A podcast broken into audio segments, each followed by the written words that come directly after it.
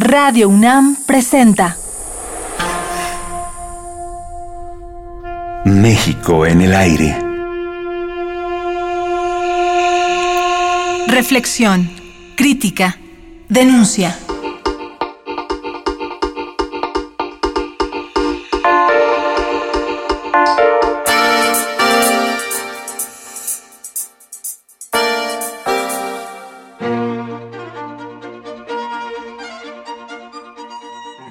Hoy, en nombre de mis colegas y amigos premiados, quiero agradecer profundamente el otorgamiento de este premio que nos alienta a seguir trabajando y nos estimula a seguir buscando nuevos caminos. Aunque es ocasión para reflexionar sobre nuestro pasado como investigadores y creadores, no olvidamos que es importante mirar hacia adelante. Muchas gracias.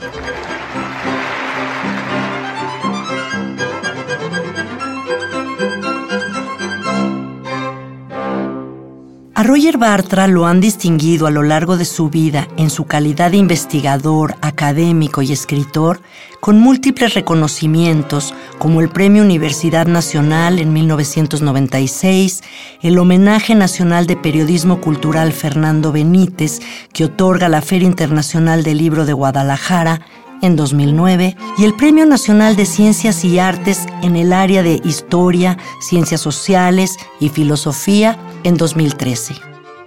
Agudo crítico de la izquierda, desde la izquierda, y analista permanente de la realidad mexicana, hoy nos habla de la cultura en la más amplia concepción del término. Roger, para ti, ¿cuáles son las fortalezas con las que contamos hoy para salir de la difícil situación en la que se encuentra México? Una primera fortaleza es que se ha instaurado una nueva pluralidad cultural y política. Eso es, digamos, la dimensión positiva de la fragmentación. La fragmentación tiene un lado negativo y un lado positivo. El lado positivo es justamente el florecimiento de la pluralidad, pluralidad en los usos y costumbres, pluralidad cultural, pluralidad política, desde luego, este, y eso eh, ha sido realmente muy importante, porque de alguna manera la presencia importante de una nueva pluralidad estimula la tolerancia. Y la tolerancia es un ingrediente muy, muy importante en los procesos de transformación. Así que yo creo que esa es una fuerza importante, pero es, es algo que es difícil de manejar desde la perspectiva tradicional. Por eso, en este proceso que hay actualmente en México, que yo creo que es un intento fallido, pero un intento de restauración del antiguo régimen, choca con esa pluralidad y entonces hay movimientos muy difíciles, se genera mucha confusión y se generan muchas tensiones porque la restauración es imposible, pero no obstante hay muchos elementos, muchos segmentos de la sociedad mexicana y sobre todo del partido que está hoy en día en el poder, del PRI, por intentar restaurar al antiguo régimen. Una restauración imposible, pero que provoca muchas tensiones políticas.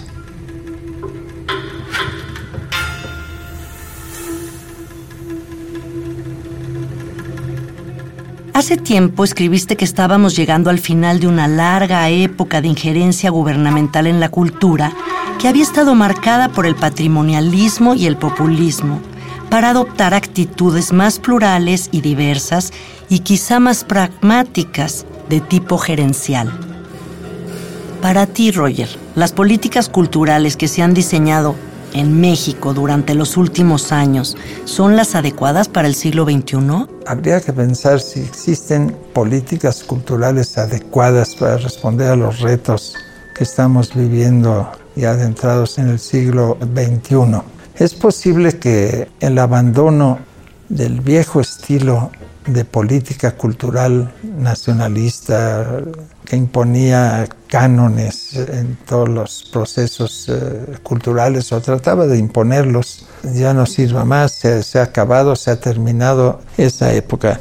De hecho, los gobiernos de los últimos tiempos del siglo pasado ya se percataron de que no se podía hacer política cultural como antiguamente. Y se dio una importante aceptación de la pluralidad, de que esa pluralidad no podía ser pastoreada hacia un fin único o hacia programas determinados, sino que había que aceptarla como tal. Ahora, de aquí a diseñar nuevas políticas culturales, pues hay un gran paso que yo creo que no ha cuajado completamente. No está todavía muy claro qué políticas culturales deberían cristalizar de manera fuerte.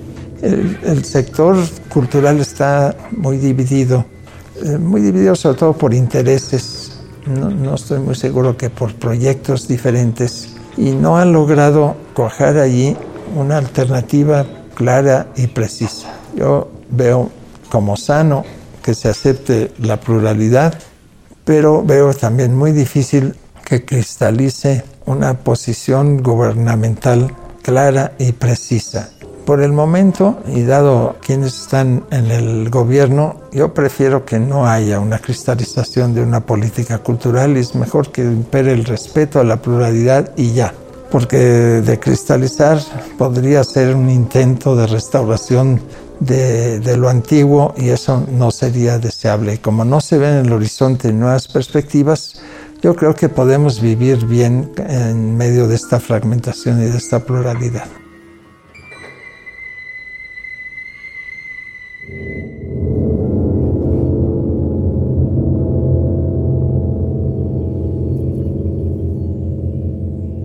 Tenemos décadas escuchando el discurso de la necesidad de una apuesta por la cultura. ¿Defiendes tú esta idea, Roger? ¿Crees que en México hay políticas públicas que corresponden a dicha apuesta? Lo que pasa es que yo soy antropólogo y tengo una idea de la cultura muy diferente a la que se suele utilizar en los medios políticos y gubernamentales, donde la cultura está referida básicamente a la producción artística y literaria, etcétera ya sea de élites o de sectores populares, pero básicamente esto. En cambio, el antropólogo tiene una visión de la cultura mucho más amplia. Pero bueno, aceptando esta definición estrecha, yo creo que no ha surgido una concepción de nuevo tipo ante la cultura. Tengo la impresión de que las élites políticas no están interesadas en la cultura. Ya se han dado en parte cuenta de que la cultura ya no contribuye como antes a legitimar los mecanismos políticos y por lo tanto han perdido interés en la cultura. Y entonces, además, yo creo que no están muy enterados, no, son muy cultivados, no conocen digamos, las transformaciones culturales que ocurren en el resto del mundo. Así que difícilmente de esas élites políticas del gobierno pueden salir propuestas culturales interesantes.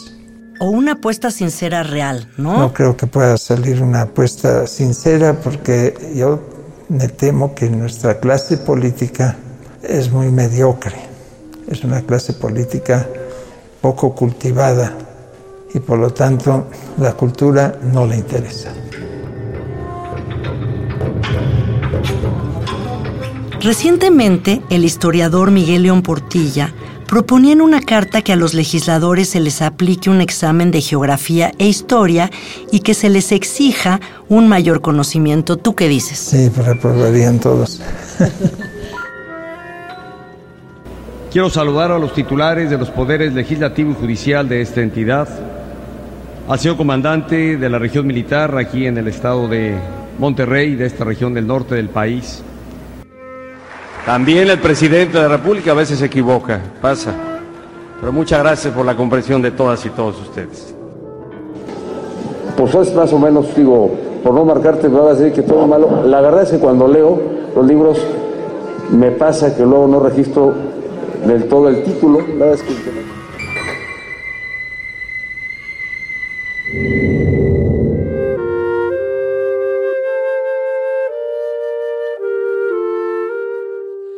En su libro La jaula de la melancolía, Roger Bartra habla de los mitos del carácter nacional y de la identidad mexicana. Uno de esos mitos cristaliza en lo que él llama juguetonamente el canon del ajolote. Practica una disección anatómica del mítico anfibio para ordenar y clasificar los rasgos del carácter mexicano de acuerdo con una dualidad básica. El mexicano, dice, es un ser anfibio que oscila entre el salvajismo rural de los indios melancólicos y la agresividad artificial y alburera de los pelados de la ciudad. Los mitos de la identidad y el nacionalismo patriotero, impuestos por una política cultural oficial autoritaria y fomentados por sistemas políticos modernos para legitimarse, generan la idea de que oponerse al mito es ser antinacionalista. Roger, ¿tú crees que hemos logrado escapar del encierro de la jaula de la melancolía? No totalmente. Yo creo que vivimos una situación muy peculiar. La jaula de la melancolía tiene ya ventanas y puertas abiertas. Muchos se han escapado, nuevos vientos han entrado a la jaula, pero la jaula todavía está ahí y todavía muchos están dentro de ella y aunque posiblemente puedan salir, no quieren salir. Hay un miedo a lanzarse a esto que yo irónicamente he llamado una condición post-mexicana. Hay, hay, un gran miedo porque significa entrar en un espacio cuyas coordenadas son desconocidas y mucha gente pues tiene miedo y prefiere quedarse dentro de la jaula de la melancolía y ahí están tristeando.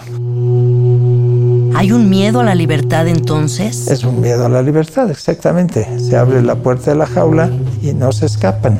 ¿Tú crees que el ajolote sigue siendo una representación de la identidad del mexicano? Sí, creo que el ajolote sigue siendo un símbolo, una metáfora de la identidad nacional. Lo que pasa es que está ya muy resquebrajada esta identidad nacional, pero, pero ese antiguo mito todavía está presente. Yo cuando escribí La jaula de la melancolía, el libro, tenía la esperanza de que se rompiese rápidamente y que el tema de la identidad nacional ya pasase de moda y no fuese interesante.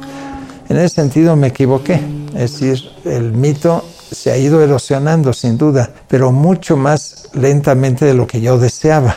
Así que todavía, todavía el ajolote de la identidad nacional está coleteando por aquí entre nosotros.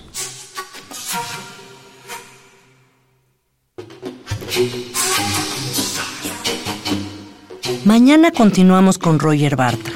La entrevista girará en torno a la globalización, las migraciones y los flujos culturales, pero también a su propia vida, los viajes a Latinoamérica y a Europa que lo marcaron y las expediciones intelectuales de un antropólogo y sociólogo que formó parte de la generación del 68, que fue en sus años de juventud un comunista radical y que hoy es uno de los más activos defensores de la democracia. Los esperamos. Radio UNAM presentó México en el aire. Operación Miguel Ángel Ferrini. Equipo de producción Adriana Malvido, Omar Telles, Alejandra Gómez y Jessica Trejo.